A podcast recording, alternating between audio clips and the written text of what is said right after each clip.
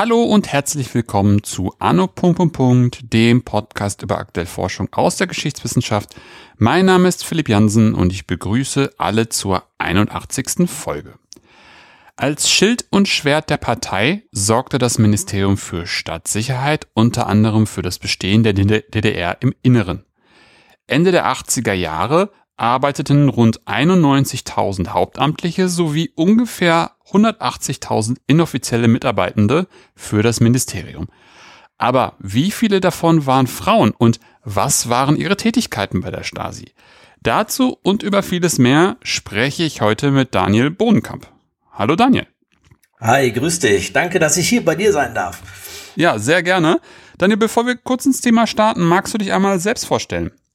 Gerne. Äh, ich bin Daniel Bodenkamp, bin Doktorand an der Universität Münster, äh, promoviere zu einer MFS Geschlechtergeschichte, äh, unterstützt durch die Bundesstiftung Aufarbeitung und freue mich sehr auf unser Gespräch.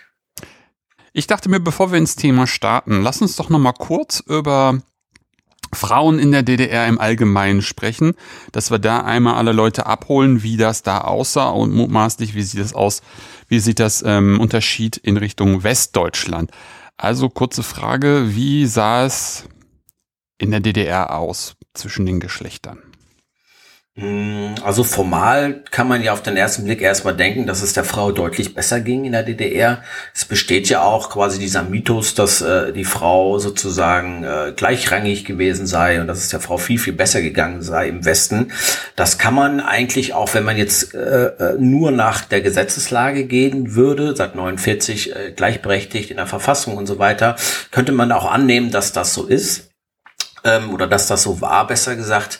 Ähm, allerdings, wenn man sich das ein bisschen mehr anschaut, dann ähm, ähm, glaube ich, dann merkt man schnell, was auch unter Gleichberechtigung gemeint war. Und ähm, dass das eigentlich, ähm, ja, also das, was sozusagen noch mitkonnotiert ist, also dieses Patriarchal hat sich ja auch nicht verändert. Die Gesellschaft an sich hat sich nicht verändert. Männerbilder haben sich nicht verändert. Frauenbilder eigentlich auch nicht. Ähm, und deswegen kann man eigentlich sagen, dass es der Frau vielleicht in gewissen Dingen äh, besser ging. Auf der anderen Seite aber äh, dieses gesellschaftliche Muster auch wiederum dazu geführt hat, dass es äh, sozusagen das, was es ihr eigentlich besser ging, eigentlich wieder quasi wieder äh, eingeholt wurde. Ähm, und deswegen, also so weit wie ich aktuell in meinen Forschungen bin, würde ich eher sagen, dass das ein Mythos ist, der eigentlich so nicht äh, Bestand haben kann auf Dauer. Mhm.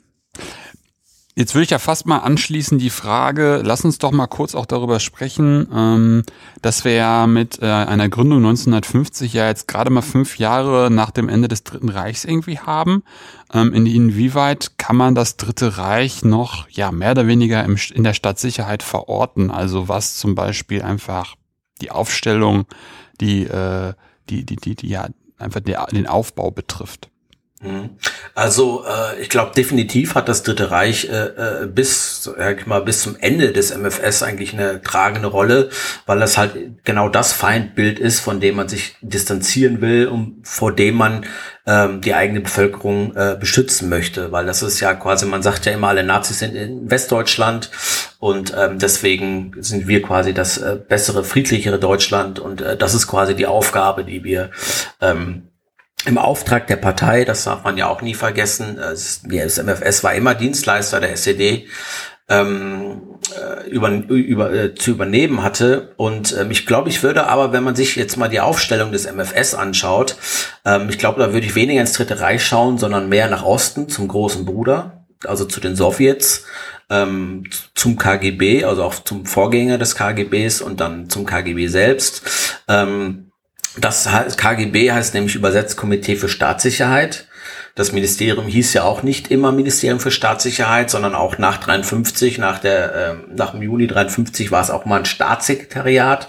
Und wenn man sich aber den, Auf, den Aufbau des MFS anschaut, zum Beispiel die erste Hauptverwaltung für die Auslandsaufklärung ist bei der MFS die HVA gewesen, also die Hauptverwaltung A, dann merkt man sehr stark, dass die im Aufbau sich sehr stark am großen Bruder orientiert haben.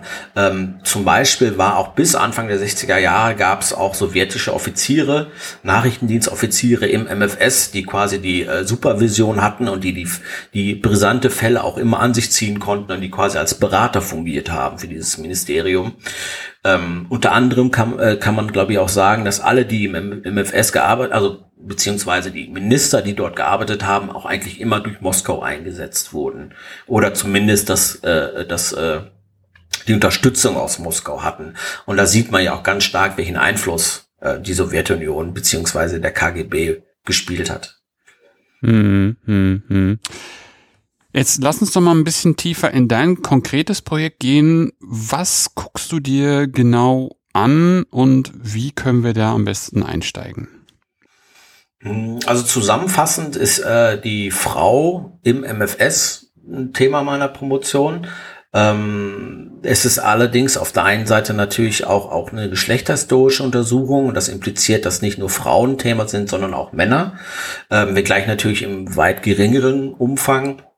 Und mein Untersuchungs, äh, äh, ähm, also mein, also das, was ich untersuche, ist, äh, welche Rolle die Frau im MFS gespielt hat als Mitarbeiterin. Ne? Also wo war sie eingesetzt? Ähm, welche Aufgaben hat sie übernommen? Welche Aufgaben sollten sie, sollte sie nicht übernehmen? Wie weiblich war Geheimdienstarbeit überhaupt? Und dann, dann glaube ich auch, oder beziehungsweise halt auch, welchen Einfluss hatte Weiblichkeit für, ähm, für, die, für die Geheimdienstarbeit im MFS.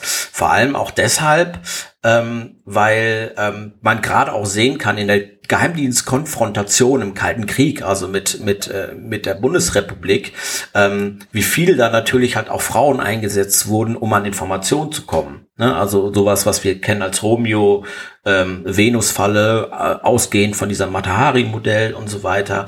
Und da merkt man halt nochmal, wie weiblich diese diese diese Arbeit ähm, unter anderem auch war.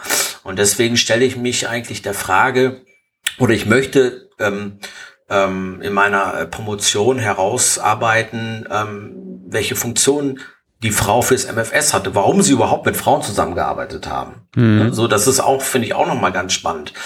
Ähm, und warum und welchen, welchen, äh, welchen Positionen, welche Handlungsmöglichkeiten hatten Frauen. Mhm.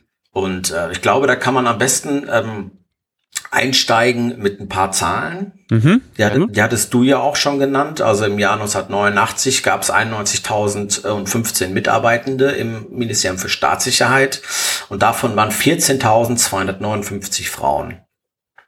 Das Interessante ist aber, wenn man sich mal die, die Zahlen von den Jahrzehnten davor anschaut, also sprich, wenn man jetzt mal das Jahr 1955 nimmt, da, da gab es 16.344 ähm, Mitarbeitende und davon waren 3.471 Frauen. Das heißt, die Anzahl oder die Belegschaft hat sich in diesen Jahrzehnten mehr als verfünffacht. Die Anzahl an Frauen im MFS ist aber eigentlich immer gleich geblieben, beziehungsweise ist eher rückläufig.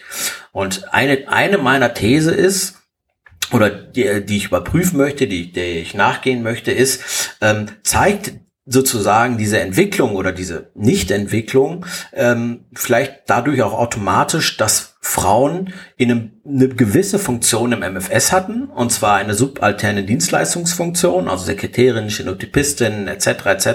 und dieses, diese Funktion eigentlich auch selten verlassen haben. Weil das Ministerium, also die Belegschaft, die, die steigt mehr als das Fünffache, aber trotzdem bleiben die, die, äh, die Prozentzahl ja eigentlich ungefähr gleich. Es ändert sich nie. Und das, das kann im Endeffekt daher äh, kommen, weil die Frauen halt wirklich bestimmte Aufgaben übernommen haben, ähm, also Verwaltungsaufgaben und eben nicht im Geheimdienstlichen gearbeitet haben, also am Menschen selbst. Ich glaube, es gab auch keinen weiblichen Führungsoffizier zum Beispiel. Ne? Und ähm, das ist zum Beispiel sehr interessant, dass trotzdem, trotz all dieser Gleichberechtigung, trotz all der Maßnahmen, die das SED-Regime ja auch durchgesetzt hat, ähm, trotzdem verändert sich das eigentlich nicht. Und da kann man natürlich dann halt auch wieder darum sprechen, wie definiert man dort damals das Wort Gleichberechtigung. Mhm, ne? Mhm. Definitiv anders, als wir es heute ähm, kennen. Okay. Ja, vielen Dank schon mal für die, für die, für die ersten Zahlen, die ja auch eigentlich mal schon mal ganz, ganz, ganz interessant und ganz äh, spannend sind und mit deiner These auch zusammen schon mal ein ganz, ganz guter Einstieg sind. Ähm, Du hattest es jetzt gerade schon mal schon mal schon mal an, angedeutet. Ähm, mich würde einfach mal interessieren, seit wann Frauen beim MFS gearbeitet haben und ja, die Frage, die du vorhin auch schon formuliert hast, wo haben sie gearbeitet und wo haben sie nicht gearbeitet? Du hast es gerade schon zwar eingedeutet, aber lass uns da gerne noch mal ein bisschen mehr darüber reden. Mhm. Äh, also das Ministerium wurde ja im Februar 1950 gegründet. Ähm, da kann ich jetzt nicht genau sagen, ob es da schon dann direkt Frauen auch im MFS gab. Es gab aber schon relativ früh auch ähm, ähm, äh, Frauen äh, in unterschiedlichsten Funktionen.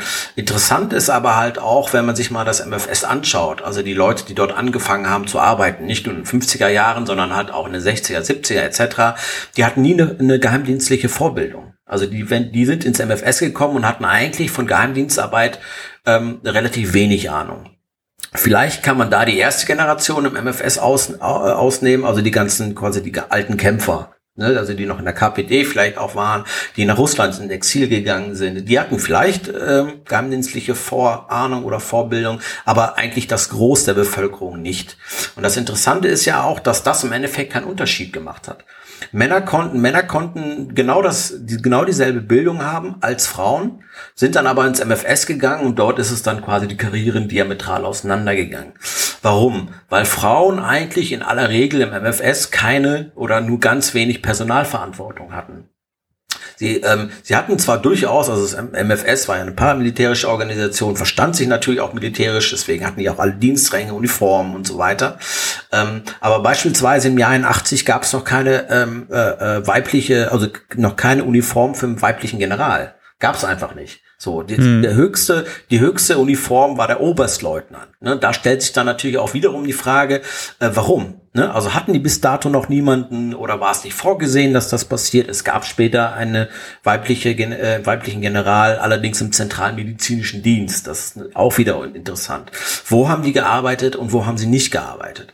Wo sie gearbeitet haben, waren, wie ich äh, schon erwähnt habe, in diesen subalternen Dienstleistungsfunktionen, sprich Sekretärin, ähm, Stenotypistin, äh, Köchin, ähm, also all diese Bereiche, also, äh, also all die, die Tätigkeiten, die eigentlich in der Verwaltung angesiedelt werden können. Ne? Also Personalplanung, ähm, im zentralmedizinischen Dienst, Abteilung Finanzen, rückwärtige Dienste und so weiter.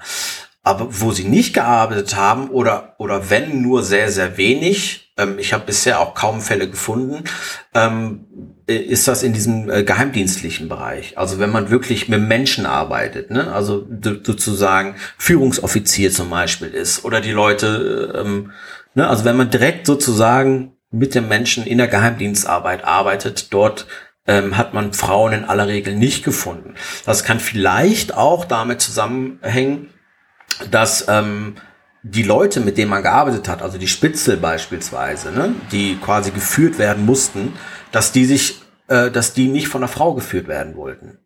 Mhm. So, das, das sagt zum, zumindest ein, ein, äh, ein ehemaliger MFS-General, der hat das so ausgedrückt, dass sozusagen die, die Leute, mit denen die gearbeitet haben, also die EM und so weiter, dass die eigentlich in der Regel abgelehnt haben, mit einer Frau als Führungsoffizier zu arbeiten. Ein anderes Beispiel, ähm, die, äh, die äh, Frau von Günter Guillaume, Christel Guillaume, die hat ja auch spioniert.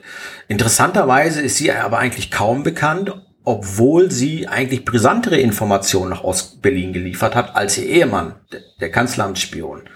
Ähm, und und ähm, sie hat dann irgendwann mal, ähm, also das hat mir äh, äh, ihr Sohn Pierre Bohm erzählt, irgendwann auch mal quasi diese Anfrage gestellt an Ostberlin, ob sie nicht die Zelle führen könnte, weil sie liefert ja viel bessere Informationen.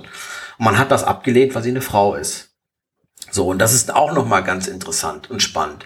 Es gab im Endeffekt, also Frauen meistens nur in diesen subalternen Funktionen, also diese Verwaltungsaufgaben etc., aber an der eigentlichen Geheimdienstarbeit oder der eigentlichen geheimpolizeilichen Arbeit ähm, war das eigentlich eher selten. Also die konnten natürlich mal ähm, mitfahren oder war mal in der Abteilung 8 zum Beispiel für Observierungen und so weiter ähm, und waren da auch mal dabei, das ist klar. Aber es ist eigentlich eher die Ausnahme gewesen. Ähm, das kann vielleicht, um noch mal ganz kurz ähm, das zu ergänzen, vielleicht auch damit zusammengehängt haben, dass dieses Gesellschaftsbild in der DDR vorsah, dass die Frau eigentlich in einer typischen Dreifachbelastung ausgesetzt war. Also sie ist arbeiten gegangen, sie hat den Haushalt geschmissen und sie hat die Kinder erzogen. Und das DDR-System an sich ähm, funktionierte ja so, dass man ähm, irgendwo einsteigt und dann aber durch Weiterqualifikation ja dann nach oben kommt. Also man muss sich entweder weiterqualifizieren lassen, die im MFS haben in der Regel die, die äh, hauseigene Hochschule Potsdam besucht.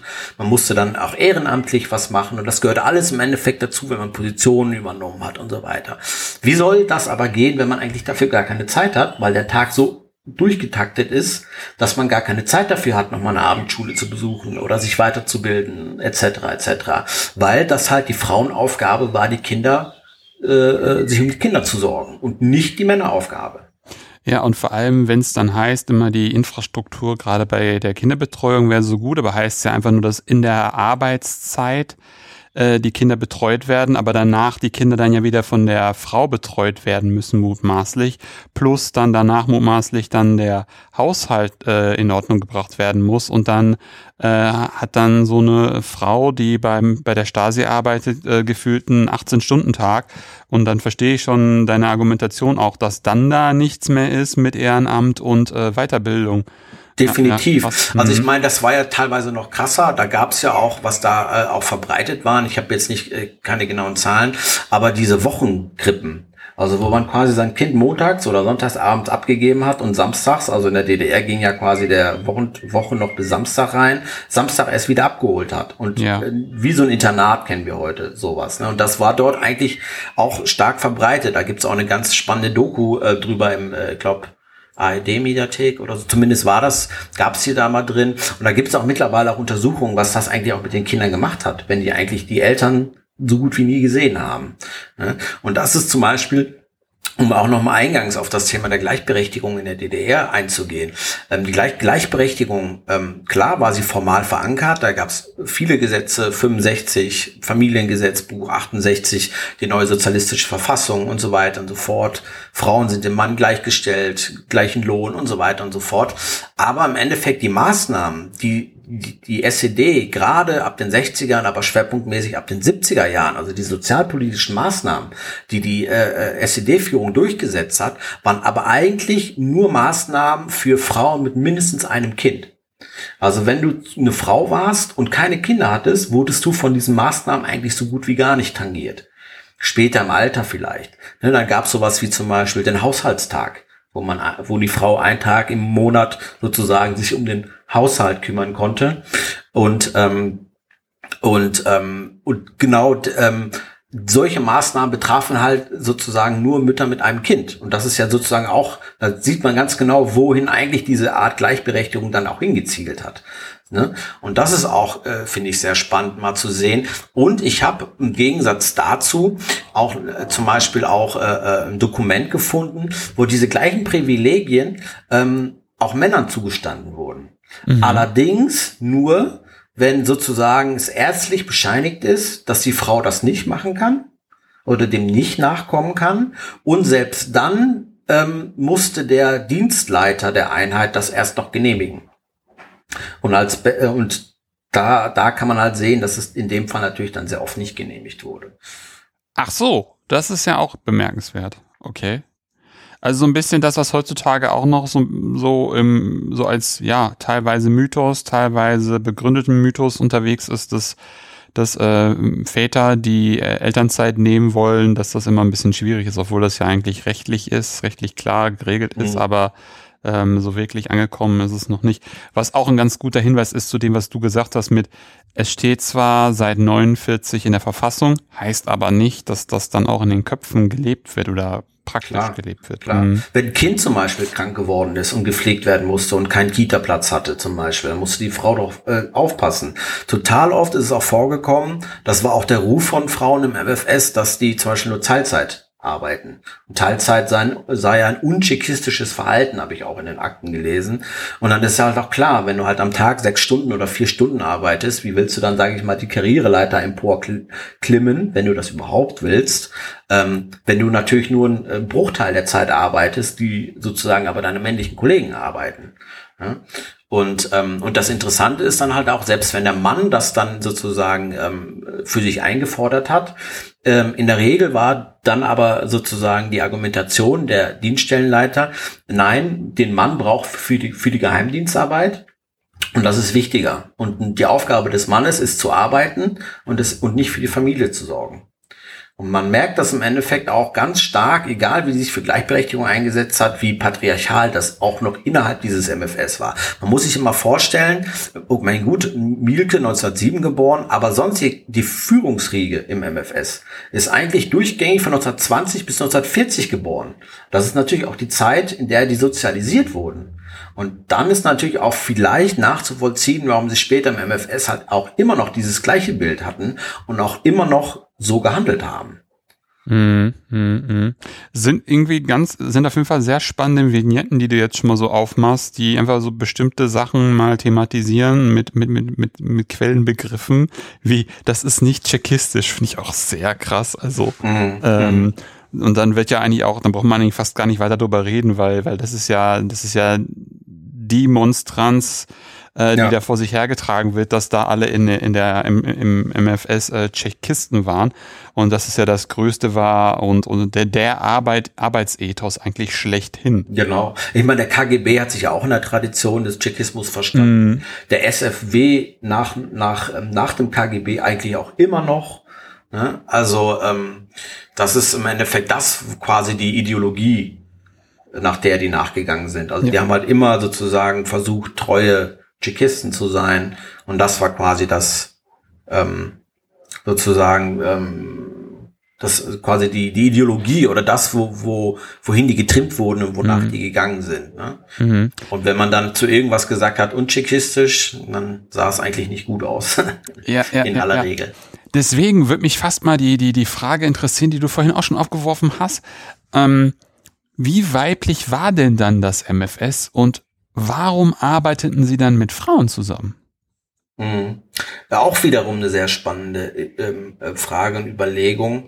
Ähm, ich glaube, dass ähm, vielleicht hängt das damit zusammen, dass unglaublich viele Tätigkeiten halt wirklich so Verwaltungstätigkeiten waren. Ähm, ich meine, ich weiß nicht, wie es in 50er, 60er, 70er Jahren aussah, aber ich, ich tue mich heute immer noch schwer damit, einen männlichen Sekretär irgendwo zu finden. so, ähm, es gibt ja, glaube ich, immer noch sehr viele Berufe, die weiblich konnotiert sind, äh, andere Berufe, die sind männlich konnotiert.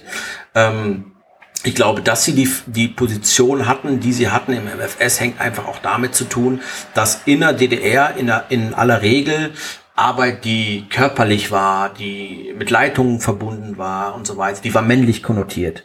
Und alles andere, was quasi nicht körperlich war, ne, was, äh, das war auf der anderen Seite wiederum weiblich konnotiert.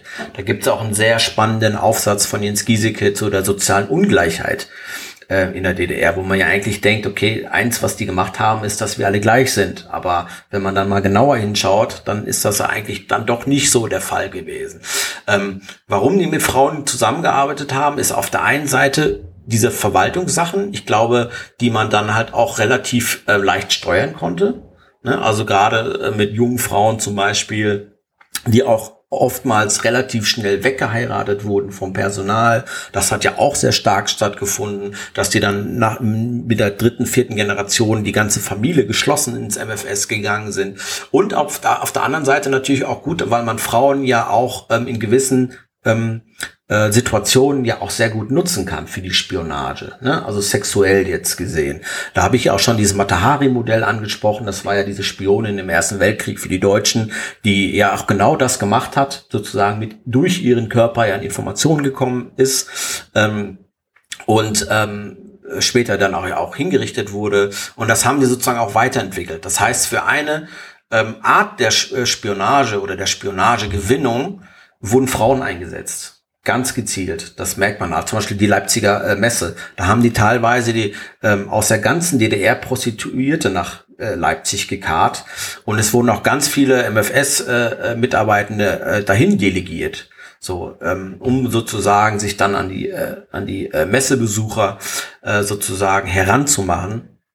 Ähm, und, ich, und ich glaube, ich weiß gar nicht, wenn sie die Möglichkeit hätten, keine Frauen einzusetzen, ob sie das gemacht hätten. Weil ich weiß nicht, ob vielleicht dann jeder Mann Lust gehabt hätte, irgendwie äh, Sachen mit zu transkribieren von irgendwelchen Aufnahmen und so weiter. Und diese Aufgaben hat man dann wahrscheinlich leicht outgesourced, sage ich mal so, und hat die dann Frauen gegeben. Aber das ist natürlich auch eine Frage, die, ist, die gilt es in dem Projekt natürlich auch noch, noch genauer zu untersuchen, äh, noch genauer aufzubröseln, weil ich glaube, dass die Frage nicht, ähm, oder dass die Frage zumindest mehr als eine Antwort impliziert. Hm, hm, hm, hm. Was waren denn dann aus deiner bisherigen Recherche dann die Handlungsmöglichkeiten, die Frauen im MFS dann hatten? Ja, also eine Möglichkeit wäre natürlich gewesen, auf Familie zu verzichten. So, das ist natürlich, das merkt man halt auch, also dass viele, die dann wirklich da auch äh, äh, später auch in Abteilung 12 zum Beispiel, Abteilung 12 war das Archivwesen, ähm, von, von, vom MFS, also wo sozusagen die ganzen äh, Mitarbeiterkarteien und sowas gesammelt wurden und Personalakten erstellt wurden. Mhm. Da gab es sehr, sehr viele Frauen und da gab es auch Frauen in höheren Positionen. Allerdings, wenn man sich mal deren Lebenslauf anschaut, dann haben die halt komplett auf Familie verzichtet und haben eigentlich nur gekloppt, so, also nur gearbeitet.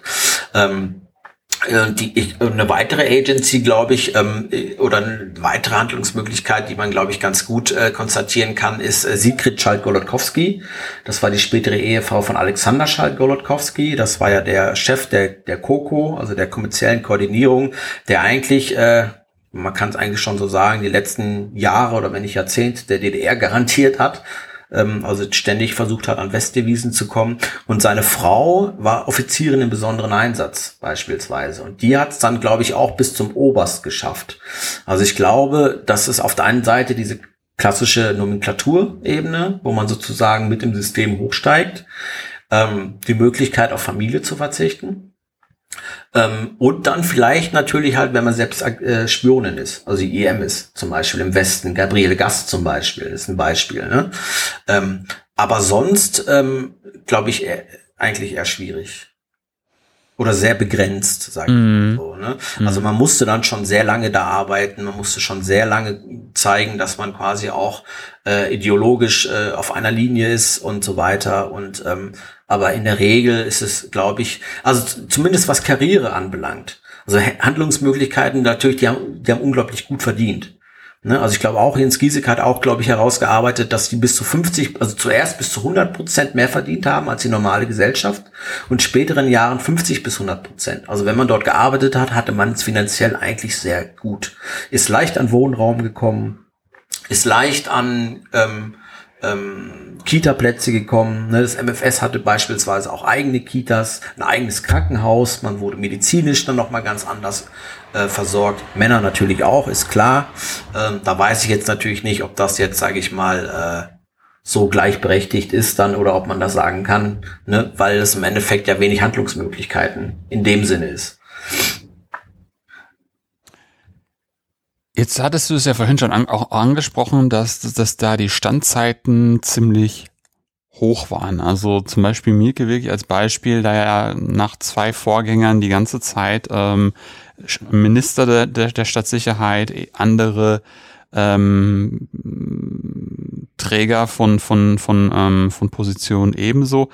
Ähm, wie hat es, was für Unterschiede oder, oder ja, hat es da irgendeinen Clash of Culture, sage ich mal, gegeben zwischen zum Beispiel einfach älteren und jüngeren Mitarbeiterinnen und Mitarbeitern? Es wäre auch sehr interessant, dem mal nachzugehen. Ich glaube, dass es mittlerweile sehr schwierig ist, weil viele von denen ja auch verstorben sind. Mhm. Zuletzt, glaube ich, Werner Grossmann unter anderem. Ähm, der letzte Chef der HVA. Ein gutes Beispiel neben Mielke ist ja auch noch Markus Wolf, der ja eigentlich auch fast bis 86, fast durchgängig der HVA vorstand. Ähm, ich glaube aber gar nicht so, gar, gar nicht, dass es da so ein, so ein Clash gab, weil ich glaube, dass, dass das Bild, das generelle Bild von Männern im MFS war sehr ähm, patriarchal. Ähm, und ich glaube, also die Führungsriege war ja immer klar. Also das war ja, war ja immer so ein, so ein, so ein Kreis sozusagen. Das, in früheren Zeiten hieß das auch noch das äh, sogenannte Kollegium, wo die sich getroffen haben. Aber auch ganz klar ist zum Beispiel auch Mielke wurde auch ein, von oben eingesetzt. Ne? Also der war ja vorher schon sozusagen Stellvertretender und so weiter und so fort. Hatte dann aber auch nie die Gunst von Walter Ulbricht und irgendwann, dann hat er es aber dann doch geschafft. Ähm, aber das ist zwischen alten und neuen glaube ich, ein Clash gab, weiß ich nicht. Also ich glaube, ganz spannend wäre das nochmal zu untersuchen, gerade in den 80er Jahren, ab 85, hm. 86. Ähm, ich habe ja auch einige Zeitzeugengespräche geführt und da war halt auch meistens immer dieses Argument, ja, ab 85 haben wir das anders gesehen.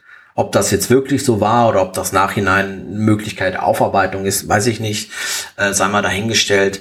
Ähm, aber diesen Teil, das wäre noch mal interessant, ob man wie viel von der Belegschaft da schon gesagt hat, okay, ne, irgendwie, das ändert sich so, warum ändern wir uns nicht mit und etc. und so weiter. Aber ich glaube, für die Jahrzehnte davor kann ich mir das nicht vorstellen, dass es da eine große Zwietracht zwischen den Älteren und den Jüngeren gab. Ich glaube, da war auch der Respekt viel zu groß. Also die haben sich ja auch ständig selber überwacht. Ist ja nicht so, dass dieses MFS nur die Gesellschaft überwacht hat. Die haben sich ja selbstständig überwacht. Die haben ja selbstständig neue äh, Berichte geschrieben, Dossiers über die eigenen Mitarbeiter. Und also wenn man so eine, in so eine Personalakte einschaut, dann sieht man eigentlich fast nur äh, Einschätzung über die Person, über die Mitarbeiter oder Mitarbeiterin. Und da sieht man ja auch im Endeffekt, wie die ja auch eigentlich die ganze Zeit ihre eigenen Mitarbeiter überwacht haben. Nicht nur in der Arbeit, nicht nur mit diesen Einschätzungen, sondern halt auch um zu gucken, ja, okay, was machst du ehrenamtlich? Warum bist du da nicht aktiv, etc. Oder selbst in den Hochschulen oder in den, also die haben sich ja ständig überwacht. Du wusstest ja auch nicht, wer ist jetzt da, um zu gucken, äh, ob du deine Arbeit richtig machst oder nicht. So, ne? Das konntest du ja auch vornherein äh, gar nicht einschätzen. Mhm, mhm, mhm. Worüber, worüber könnten wir ansonsten noch sprechen? Weil ich finde zum Beispiel, dass du auch mit den Leuten da, mit den Leuten da Interviews gemacht hast, finde ich zum Beispiel total interessant. Wie, wie, wie, also wie müssen wir das einfach vorstellen? Wie kommt man da dran und wie ist das so, einfach mit den Leuten da zu quatschen? Ähm, viel, viel schwieriger als gedacht. Ich habe mir eigentlich, also ich, meine Vorstellung, auch am Anfang des Projektes, dass es ja gar nicht so schwer sein kann im Vergleich zu NS, weil die halt einfach schon gestorben sind oder die meisten schon tot sind.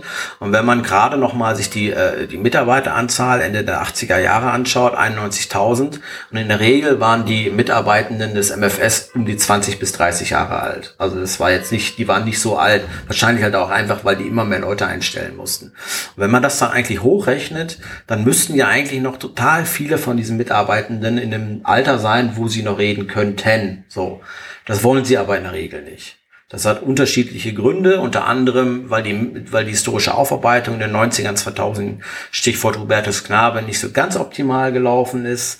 Ähm, dann unter anderem halt auch, das hatte ich auch schon, weil man auch bis heute kein Nestbeschmutzer sein möchte und so weiter und sich irgendwie immer noch loyal verhält. Ähm, wie, aber wie bin ich äh, an diese Gespräche gekommen? Äh, unterschiedlich. Also ähm, ich habe in 35 Zeitungen weiß ich gar nicht, wie man das jetzt korrekt formulieren kann, in den neuen Bundesländern. Ähm, ähm, die habe ich die kontaktiert und darum gebeten, ob die nicht mal eine Anzeige ähm, sozusagen inserieren können. Oder ähm, und da kam halt Gespräche bei rum. Dann kamen Gespräche bei rum, zum Beispiel von der Bundesstiftung selbst, die noch irgendwie ein, zwei Leute hatten.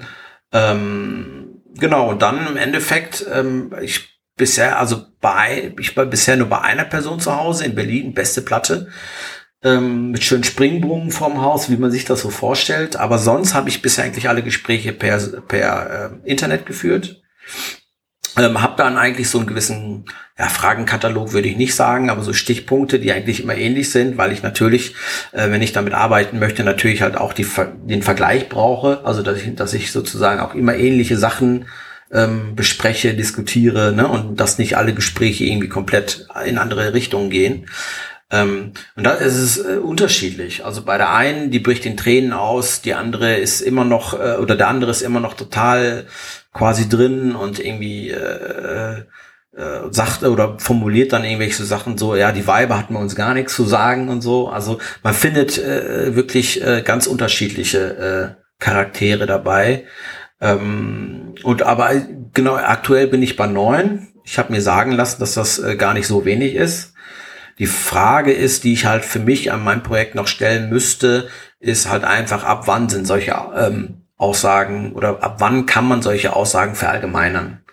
Das ist ja auch nochmal ganz wichtig. Und wie geht man damit um? Also ich möchte beispielsweise kein eigenes Kapitel dafür machen, sondern möchte die eigentlich so verwenden, wie, wie ich meine Quellen auch verwende.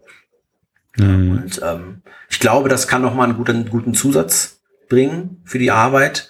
Äh, man muss natürlich halt auch wissen, was man für Fragen stellt oder worüber man diskutiert.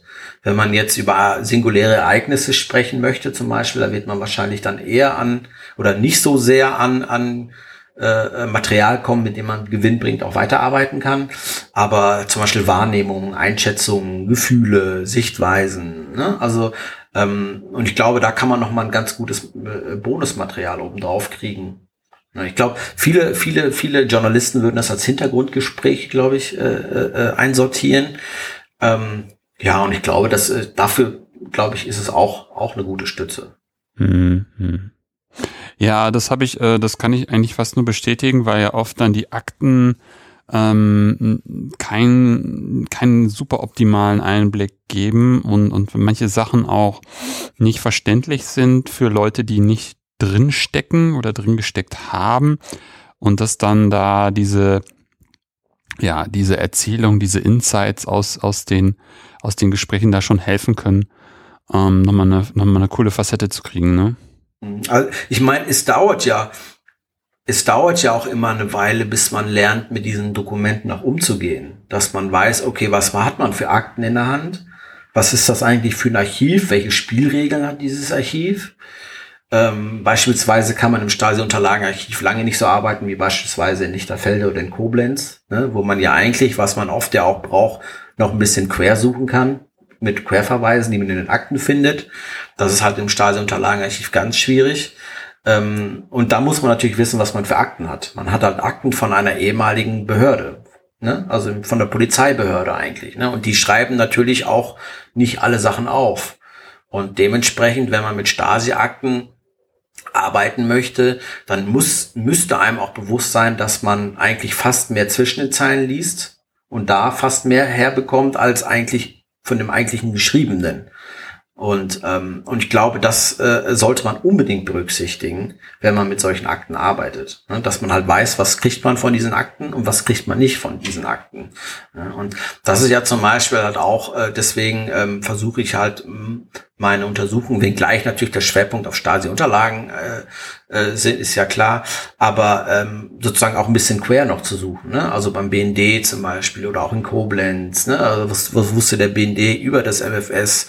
Ähm, auch über sozusagen Frauen im MFS, da gibt es auch interessante Akten. Ähm, aber auch mal zu schauen, wie sahen eigentlich Zahlen beim BND aus? Wie sahen Zahlen beim Verfassungsschutz aus?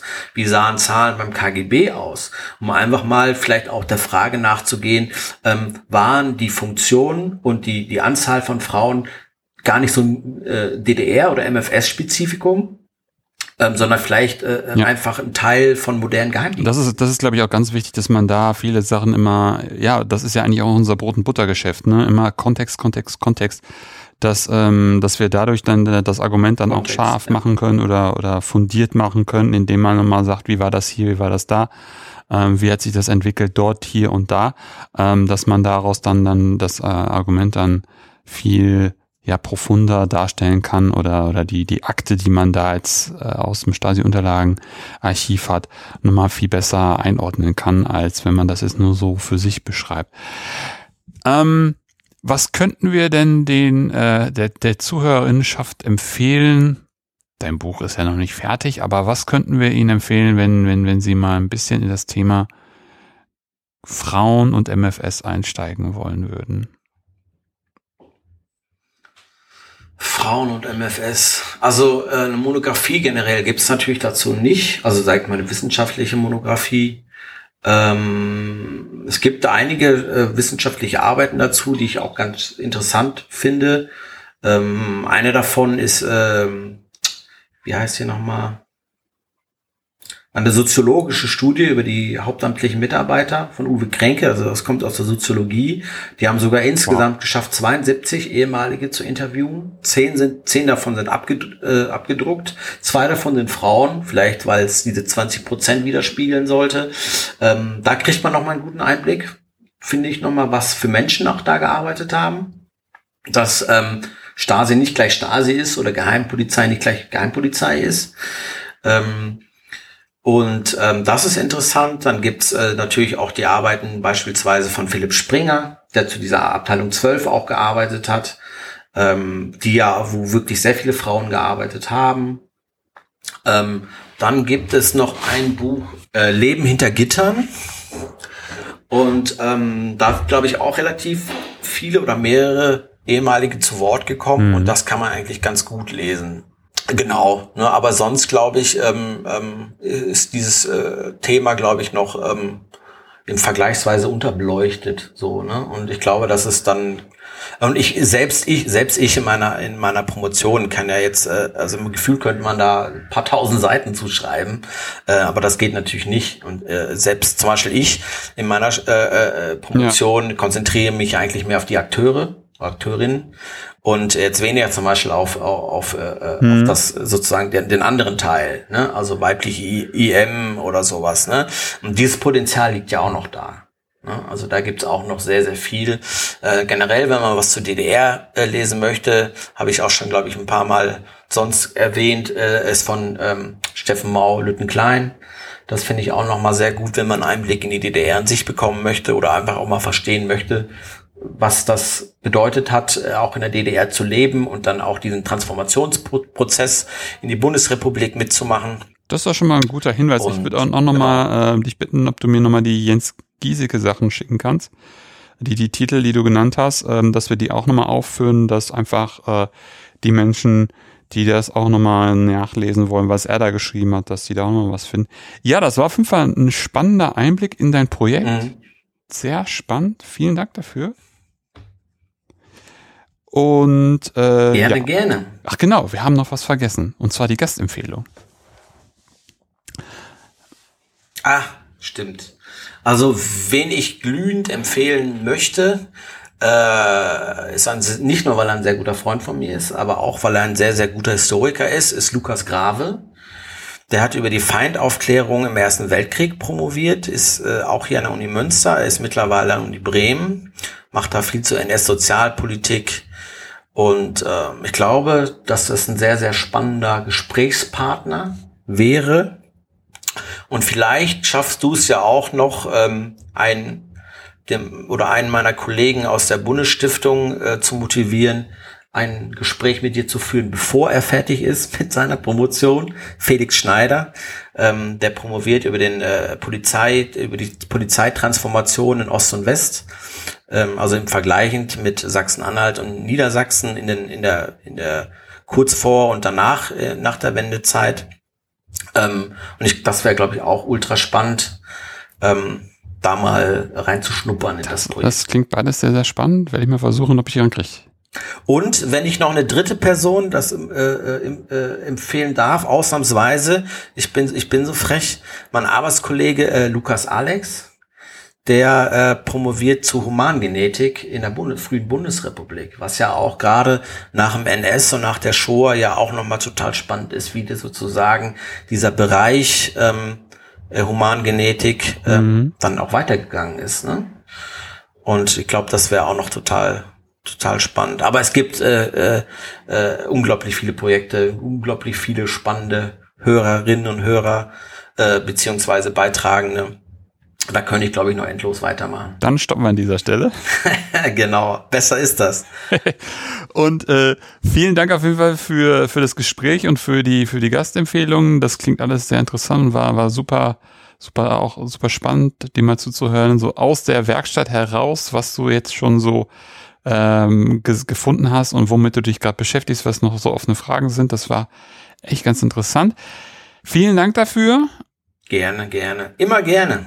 Und das war's für heute bei Anno. Wenn es euch gefallen hat, empfehlt den Podcast gerne weiter. Ihr könnt ihn übrigens über iTunes, Spotify oder eine Podcast-App eurer Wahl abonnieren und hören.